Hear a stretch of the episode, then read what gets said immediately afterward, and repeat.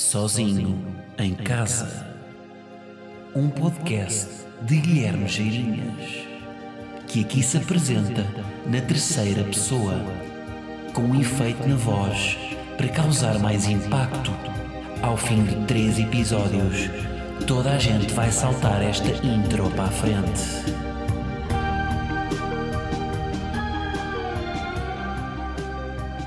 Como é que é, malta?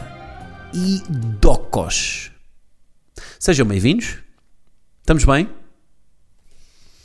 Bom, setembro é já hoje. Não é? Depois de um largo mês ouvi dizer que setembro era já amanhã. Setembro é já hoje. Agora, está um, tá tudo um bocado louco na TVI, não está? Porquê? Porque eles estão a fazer um grande build-up. Pá, e atenção, mérito, não é? Aliás, no fundo, esta expressão do setembro é já amanhã, que ficou trend até no Twitter, setembro, a palavra setembro, hum, é mérito um bocado de Cristina Ferreira, não é? Que só através das suas redes consegue tornar isto numa expressão. Uh, mas depois, a questão é, não, não podem criar expectativas de uma forma, tipo setembro é já amanhã, setembro é já amanhã, e depois no primeiro dia anunciam que vai haver uma grande novidade, e depois a grande novidade que saiu hoje, a grande novidade da TVI é o caminhão do Ben. Caminhão do Ben, malta. O Ben, sabem, o Ben é o Ruben Vieira, marido de Rita Ferro Rodrigues, que era que era tipo diretor de produção? Não. Era tipo o gajo que está atrás das câmaras no, no programa da Cristina, que agora vai ter um caminhão na TVI aos domingos, naquela cena do Somos Portugal, que vai lá andar a, a conduzir entre as terras e a comer enchidos. Epá, imaginem, tipo um gajo, atenção, todo o mérito para o Ben, que tem imenso sucesso para o público da manhã, mas pá, mega novidade amanhã, um gajo está à espera, sei lá, vão fazer o quê? Vão... Atenção, isto não, é, isto não é só da TVI, a SIC também já tinha feito uma, que foi tipo contratação, contratação surpresa, isto foi antes do verão. Vamos anunciar uma contratação surpresa. E a malta toda com uma grande expectativa. Será a Fátima Lopes? Será o José Alberto Carvalho? Será a Clara de Souza? Quem é que vai trocar a TVI pela SIC? Dia a seguir, contratação, surpresa, Paulo Rocha. Que é o Paulo Rocha. É o Fred, do bar do Fred. Esse mesmo. Que usava sempre túnica e uh, fazia morangoscas. Morangaices. Uh, mas pronto, setembro é hoje. Estamos em setembro. Uh, e, e, e, coisas que aconteceram em setembro. Epá, está toda a gente a falar da festa do Avante. Nem me apetece falar. E nem apontei aqui grande coisa para dizer. Mas a minha única, tinha aqui uma coisa que era: parem de usar o Covid como desculpa para a vossa orientação política. Porque a malta que não curte do, do, do PCP, ei, festa do Avante, ajuntamento, tal, tal, tal. A malta que não curte do Chega, ei, comício do Chega, ajuntamento, tal, tal, tal. A malta que não curte do PS, ei, Champions em Lisboa, António Costa, tal, tal, tal, autorizou isto. Portanto, parem, não é? Malta, são ajuntamentos, já percebemos. Se cumprirem as regras, as normas da DGS, está certo. Se não cumprirem, está errado. É isso. Não vamos usar aqui, não instrumentalizar as cenas só porque é o que politicamente vos interessa, não é? Porque eu já vi algumas contradições. Portanto, sabe o que é que é melhor, malta? É não falar. É não falar disto. Porquê? Porque vai haver incoerências. Olha, falando em ajuntamentos, fui à Feira do Livro. Fui à Feira do Livro, aí fui, fui. Fui ontem à Feira do Livro. Entre, entre os livros que comprei, comprei, como é óbvio, o Normal People. Portanto, fiz o percurso inverso. Em vez de ler primeiro o livro e depois ver a série, vi a série e uh, agora vou ler os livros. Será que vou ter aquela retórica de o livro é melhor? Não sei, porque gostei bastante da série. Digo já, é difícil. Só aquela escrita da. Ai, como é que se chama a senhora? Sally Rudney, não sei, não me lembro, mas é qualquer coisa assim. A escrita dela tem que ser mesmo para, para superar a série, porque eu achei que a série estava. E dizem que a série está bastante fiel ao livro. Um, agora, uma coisa, comprei a versão em português. Portanto, não comprei a versão, não comprei o Normal People, comprei o Pessoas Normais. Primeiro, a capa da versão portuguesa é bastante mais fraquinha do que, a, do que a capa uh, original. A capa original basicamente é os dois protagonistas, o casal protagonista, a dormir dentro de uma lata de atum. Uh, o que é que eu acho que isso simboliza? Um, simboliza um bocado a vida de estudante, não é? Estudantes comer atum, portanto estão ali os dois naquela, naquela lata a simbolizar um bocado aquela vida de estudante meio refeições baratas, meio aquele universo de, de faculdade, de escola. Uh, e por outro, parece que estão ali numa cápsula isolados do resto do mundo, não é? São eles contra o resto do mundo. É como eu analiso aquilo. Não sei se é o que o autor pretendia ou se estou a fazer uma daquelas análises que todos os críticos de cinema fazem que acham que os autores pensam em mais coisas do que na realidade criam. Mas pronto, foi o saldo da, da Feira do Livro. Comprei três livros e, e vou-vos recomendar não irem ao final do dia, porque porque apanham a hora H em que aquilo está cheio de gente, pá, está cheio de gente. Portanto, vão durante. Têm livros mais baratos, mas, é pá, ajuntamento ao nível de festa do Avante, se calhar. Uh, bom, queria aqui falar um bocadinho do, do Tenet, do novo filme do Nolan que eu disse na semana passada que ia ver esta semana. Epá, um, fui ver. o Nolan tem aqueles filmes, é conhecido por aqueles filmes de, com aqueles raciocínios do tempo e do espaço e coisas assim muito amaradas, do, como fez, por exemplo, no Inception, não é? Que há aquela dimensão do que é que é sonho, o que é que é realidade. Fez também no Interstellar, com aquela coisa da relatividade do tempo. E agora temos aqui o Tenet, que brinca um bocado com a cena do passado, presente, futuro. Um, e o que é que eu achei? Não sei se vocês já foram ver o filme, não vou ser muito spoiler, mas recomendo que vão ver um filme. E acho que isso é o mérito de, do, deste filme, e até falaram disso no Patreon. Foi o Marco que disse que, que é um filme que a indústria precisava para o regresso aos cinemas. Ou seja, é um filme que catapulta as pessoas que não que desligaram um bocadinho do cinema, como eu, olha, sim senhora, está aqui um blockbuster, um filme de ficção científica que se vê bem num ecrã gigante, que pede um cinema, uh, está aqui um bom filme para, para voltar ao cinema, portanto tem esse mérito.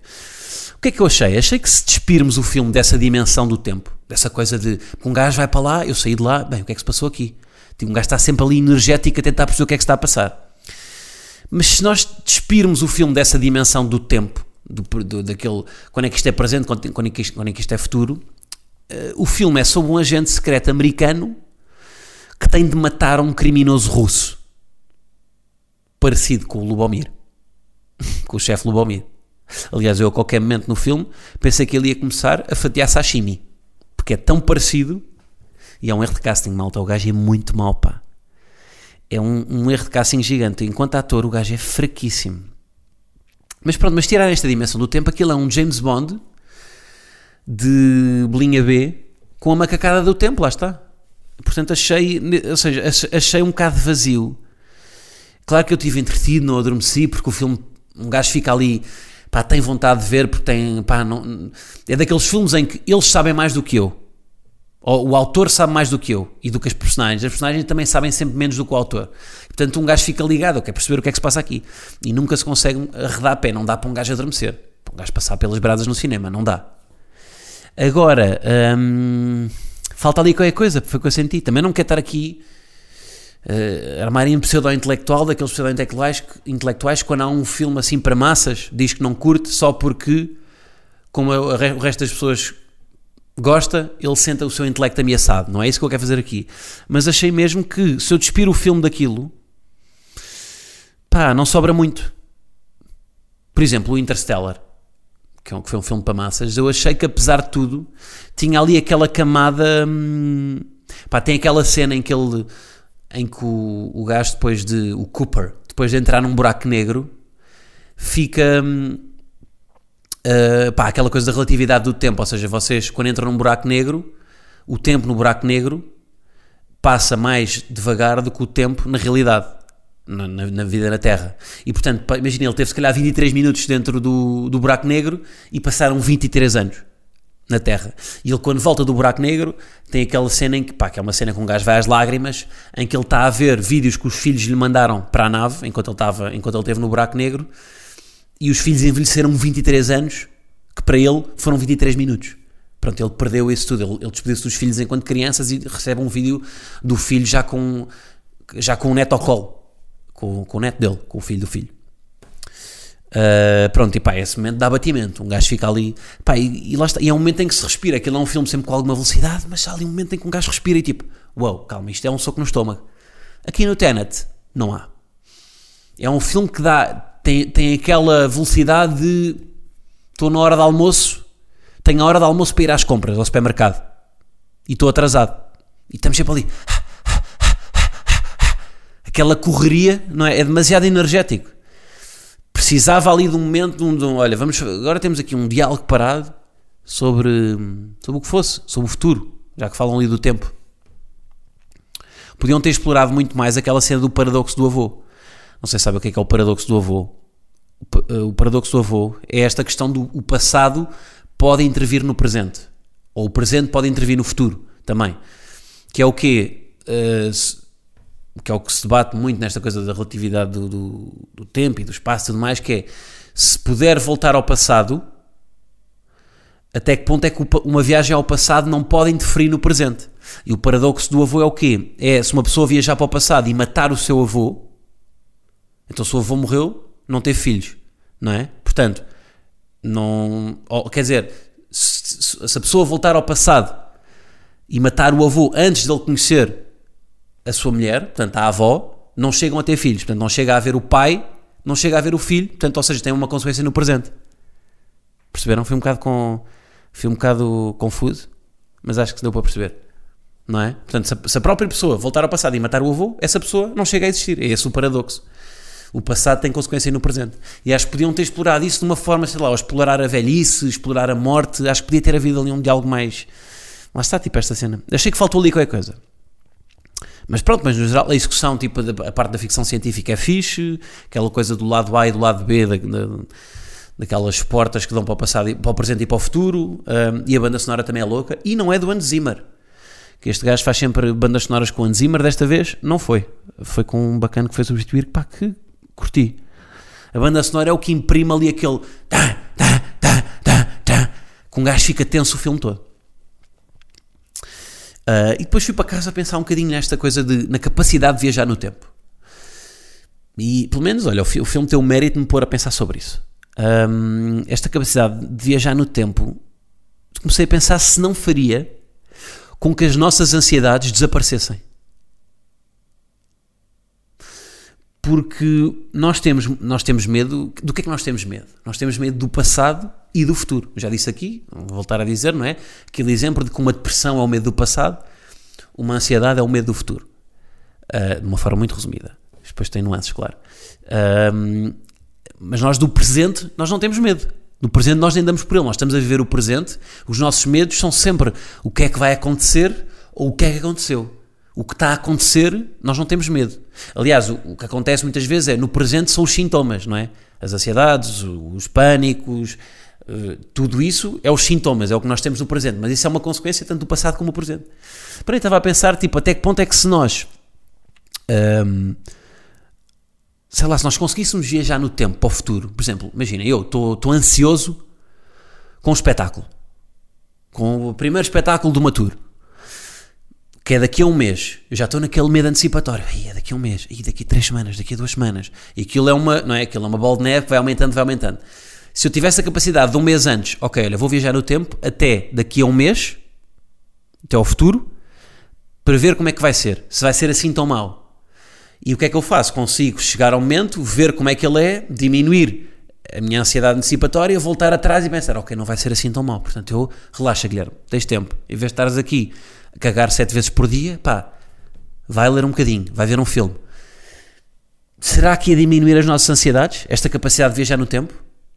Andamos aqui nós a ir a consultas de psiquiatria, a tomar ansiolíticos e inibidores de, de cenas, quando no fundo era, era inventar aqui uma máquina do tempo?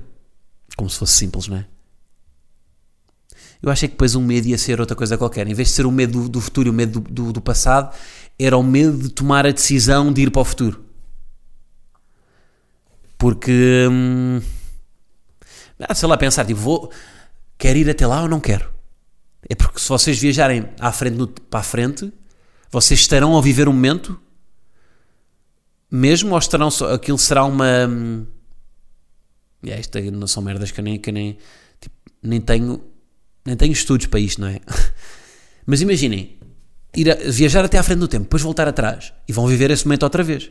Então a, a segunda vez que o forem viver já não vai ter o mesmo impacto que a primeira, não é? É tipo ver um filme pela segunda vez. Por muito que gostem do filme, a segunda vez nunca vai ser tão surpreendente como a primeira. Portanto, se calhar o medo ia ser da decisão. E ah, era mais uma decisão que nós tínhamos de tomar na vida. Tipo, viaja à frente do tempo ou não? Portanto, se calhar, já não, se calhar até ia-nos criar mais ansiedades. Ou viajar até ao passado para alterar uma coisa, para alterar uma coisa que nos aconteceu. Tipo, pensem lá, tipo, se vocês têm um trauma, Pá, no outro dia estava a ver um estudo sobre essa merda, mas agora também não vou editar aqui inventar números, mas tipo, a quantidade de pessoas que têm traumas, pequenos traumas mal resolvidos é enorme. Vocês têm traumas? Tipo, um trauma não é tipo, olha, fui para, para a Guerra Fria e, e, perdi um braço. Não, pode ser coisas mais pequenas, mas têm consecutivo traumas de infância. Vocês viajariam até ao passado para alterar, para, para poder tomar uma decisão que influenciasse esse trauma? Mas esse trauma não fez quem vocês são hoje em dia? Vocês gostavam de alterá-lo? Pá, isto é. Por isso acho que o Tenant podia ter ido mais longe nisto, pá. Podia ter pegado, em vez de ser só a cena. Porque no fundo o filme é muito tipo. É um filme de espionagem. Aquilo é tipo, olha, vai arrebentar uma terceira guerra mundial, vamos ter que resolver isto. Eu achava mais graça que aquilo fosse tudo. Imaginem um filme que é sobre isto, que é sobre viajar à frente no tempo ou atrás no tempo, mas para resolver uma pequena coisa para resolver tipo uma pequena coisa na vida da pessoa, mas que é muito mais intensa, tipo uma decisão que ela tomou de que a tornou infeliz para sempre. Tipo aquilo tudo à volta de, ok, isto foi em vez de ser uma coisa tipo salvar a humanidade, não é? Que é uma coisa que nós pá, já estamos fartos de ver. Filmes de pá, uma bomba, aquele clássico, aqueles filmes de ação em que há um, há um protagonista que tem uma bomba para desmontar e tem dois minutos para desmontar. E é o filme todo sobre aquilo, e depois ele vai desmontá-la mesmo no último segundo antes do tempo acabar. É sempre isto, não é? Aquela bomba nunca é desmontada quando faltam 23 segundos, não, é só quando falta um segundo. Todos, todos os filmes é assim. Pá, já estamos fartos um bocado disso, não é? Portanto, este, este, sei lá, se calhar resolver uma coisa, uma decisão que ele tomou na vida que, tipo, olhem, abandonar o filho. Um gajo que abandonou o filho. E é, todo, e é, é um jogo de, de, de, um jogo do tempo para ele voltar atrás nessa decisão, para não abandonar o filho. Sei, acho que isto era mais interessante. Hã? E este argumentista do Tenet? Pá, Nolan, contrata-me, meu. Tu fazes a cena da execução, que está bacana, agora eu faço a parte da, da escrita. Um, outra coisa que me fez pensar nesta questão temporal, que é as pessoas que querem demasiado viver no futuro. Ou seja, pessoas, pá, e há tanta gente assim. Todos nós conhecemos, todos nós conhecemos uma pessoa assim, que é uma pessoa que gosta de parecer mais velha do que é. Gosta de, não é mais velha, é mais adulta. Uma pessoa que quer parecer mais adulta do que é. E aliás, se vocês virem, eu acho que sempre que nós conhecemos uma pessoa nova, pá, eu acho que o melhor exemplo nisto é conhecer sogros, pais de, pais de amor, eu acho que nós tentamos sempre parecer mais adultos do que aquilo que, do que, aquilo que somos. Tentamos sempre parecer que temos mais responsabilidade, mais estudos, mais dinheiro, mais sucesso, mais tudo. Quando não temos. E, e, e, isso depois às vezes é uma máscara que até, que até pá, que é falsa, não é? Mas há, há, pessoas, há pessoas que estão sempre nisto, querem sempre parecer mais velhas do que aquilo que são, que têm sempre um discurso muito. têm imensos planos e, e estão sempre blazer e, e. Uma coisa é até aos 18 um gajo querer entrar numa discoteca e tipo aos 16 querer parecer mais velho e alterar o. o pôr um BI falso e tudo mais. Agora, uma pessoa tipo com 25 que já, que já pensa como 40 que já tipo cheia de uma visão de negócios e, e casar e filhos e tudo mais e, e demasiado adulta. Ah, relaxa, meu. Pá, relaxa. Pá, faz um concurso de arroz com Coca-Cola. Com os putos à mesa, com, com os teus primos. Sei lá, faz uma cena que te que traga a terra um bocadinho. Não é? as, ah, as pessoas querem muito esta urgência de tenho que parecer mais velho, tenho que parecer mais velho. Tipo, chill. Também ao contrário, que são as pessoas que não envelhecem, não é? Que eu se calhar até me metia mais nisto, que é, porque tem, ah, esse medo também existe, não é? O medo de, de, não querer ser adulto, de querer ficar com. É um medo eterno de. Isto é o síndrome de Peter Pan, não é? Chama-se assim. Síndrome de Peter Pan. Mesmo assim, acho mais saudável do que, do que o atrasar o envelhecer. Do que o envelhecer demasiado cedo. Que é o não querer ter responsabilidade. Mas também é grave na mesma, não é? Uma coisa de, de não querer ter responsabilidades, de querer empurrar para a frente as coisas, de pá, não, eu não quero tomar decisões. Também é mau. Mas depois, por outro lado, também viver no tempo. Porque nós, no fundo, tipo, o que é que é, então o que é que é o tempo certo para as pessoas? É nós vivermos com. É termos o, o progresso normal que é até aos 18 estou na escola, depois faculdade até aos 22, quiser mestrado até aos 25, depois entro no primeiro emprego Uh, primeiro emprego 3 anos, faço a progressão de carreira e depois abro um negócio aos 32, filhos entre os 29 e os 35, para ter para poder acompanhá-los com uma idade suficientemente jovem para poder fazer planos com eles e não ter aos 40, que depois já não posso ir a fazer uh, ski com eles porque já tenho dores de costas. É, hum, é isto. Depois aos 40 divorciar, arranjar a segunda pessoa, ter uma segunda família. É isto?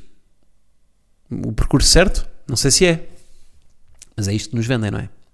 Menos a parte do divórcio, que eu estava aqui a inserir à pancada. Esta coisa do tempo é muito interessante, pá. De nós. Uh, pois e foi isso que eu não vi no filme. Para que, para que aquela dimensão de espionagem? De ter que, ter que vamos impedir que aqui o chefe Lubomir uh, acabe com, com, com o mundo enquanto está a fazer enquanto está, está a empratar cherne em cama de lagosta. Para quê? Uh,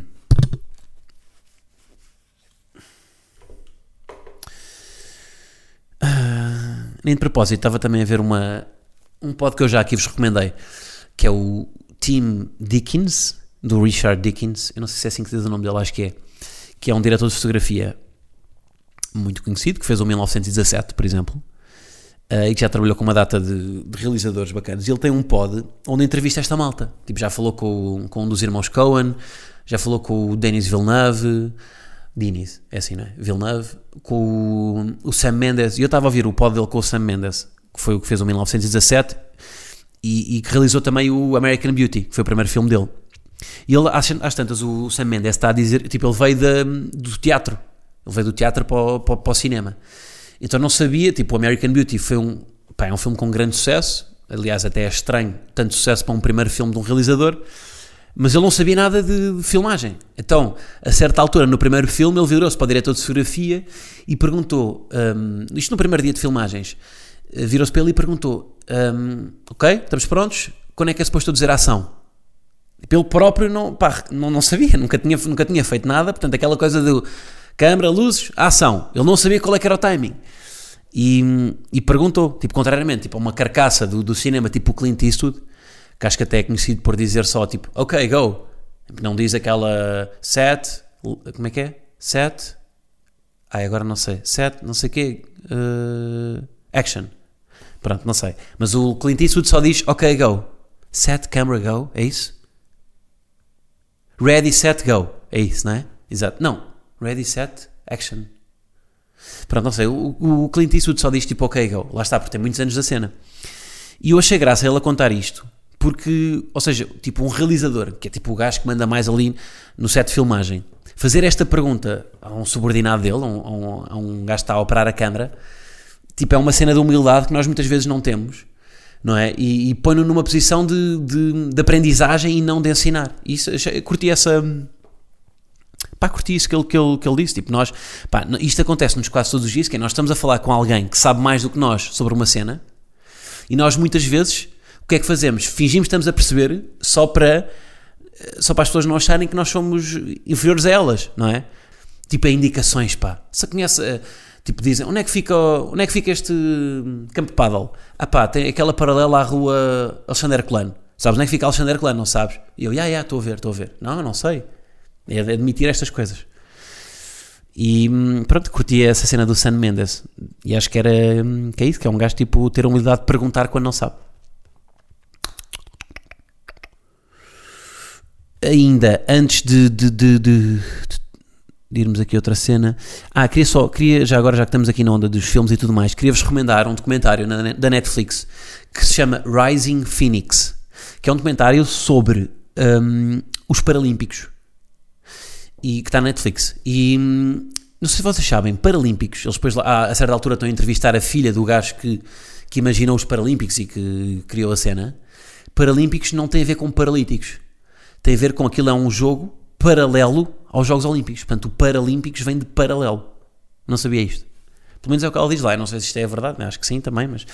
E hum, pronto, epá, é um, olha, é um documentário muito bom, dá um testemunho um bocado duro daquela realidade e da e da sorte que é nós, pá, nós no fundo termos termos tudo certinho no corpo, não é? Não termos, termos os membros todos e termos os cromossomas todos no sítio certo. E, e é ver gajos que tiveram que lutar muito mais que nós. Uh, pronto, e é, e é fixe. É duro, mas é, é bacana. E há lá uma, um, uma cena que eu, já, que eu já tinha ouvido. Eu, a certa altura, quando estava em publicidade, tive que fazer uma campanha para uma. Pá, já não lembro, era para uma ONG que falava das. de. Era uma ONG para divulgar qualquer coisa, uma, uma organização de, para pessoas com deficiências motoras, etc. E uma das cenas, tipo, um dos ângulos que eles nos pediam era para dizer às pessoas que não deves tratar de uma forma diferente. Tipo, deves tratá-los como iguais e desafiá-los, porque quando tu tratas uma pessoa uh, de uma forma especial, ela sente-se diferente. Pronto, e tudo o que eles dizem, tipo lá os relatos da, da malta, é, é, tudo isso. É, eles queriam ser, tipo, há lá um que a certa altura diz, pá, ele, ele nasceu sem, sem pernas, e a avó e a mãe eram muito protetoras e estavam sempre a chorar e não sei o quê, e o avô puxava o é por ele e a certa altura deu-lhe uma moto 4 para o gajo, um gajo sem pernas andar de Moto 4, ninguém achou que ele fosse andar de Moto 4. E é isso, é tratá-los, é, é desafiá-los e achar que eles são capazes de. Pá, é fixe o documentário. Vão ver. Abre um bocado a cabeça este documentário. Não acho que seja tipo. É mais. Ou seja, é muito in your face. Dizem tipo. Não é subtil. É tipo, olha, está aqui um gajo que tem esta dificuldade. Mas às vezes também, tipo, nestas coisas, calhar é importante, em vez de ser subtil, ser mais tipo na cara para um gajo tipo perceber, ok, não tinha noção disto. Ah, e outra cena, já que estamos na Netflix, e eu que fui uh, nomeado para distribuir todos os conteúdos que o Bob Burnham faz nos Estados Unidos, e é só para dizer que o Bob Burnham já, já tem o seu filme 8 Grade disponível na Netflix, que devem ver. Para ontem, antes de verem o Rising Phoenix, devem ver este. Um, portanto, fica por aqui. E agora uh, vou continuar para Patreon vou fazer um react. Ai, pois é, ele vai fazer um react. Ai, que ele é o Chi. que ele é o Chi e vai reagir. Vou reagir, pá. Já me tinham pedido há uns tempos no Patreon, tinha perguntado coisas que gostavam que eu, que eu fizesse e houve alguém que sugeriu eu reagir aos pontos de paddle do World Paddle Tour. Portanto, é isso que eu vou fazer. Vou reagir aqui. Como é que se chama o, o vídeo? Deixa-me cá ver. puntazos masculinos. Isto é em espanhol. Best 9. Puntaz, os melhores 9 punta, puntaços. Isto deve ser os puntaços, não é? Masculinos do World Paddle Tour 2019. E mandar umas larachas sobre eh, homens suados a jogar paddle. Tá? É isso. Malta, está feito. Uh, coisas que eu tenho mais para dizer. Não tenho mais nada. Tá? Um, Portanto, setembro é hoje, abraço em setembro e, e vemo-nos para a semana com o mesmo amor de sempre, tá? Vão ver o Tenet e depois digam-me o que é que acharam. Ou comentem se já viram. Eu gosto de discutir cinema, portanto, se foram ver o Tenet e são grandes defensores da obra de Nolan, olha, por que não comentarem este post, tá? Pronto, está feito. Malta, é isso. Até para a semana. Um grande abraço.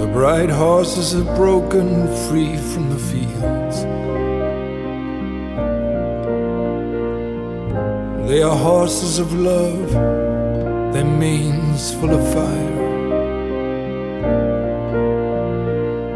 They are parting the cities, those bright burning horses. Everyone is hiding and no one makes a sound. And I'm by your side and I'm holding your hand. Bright horses of wonder springing from your burning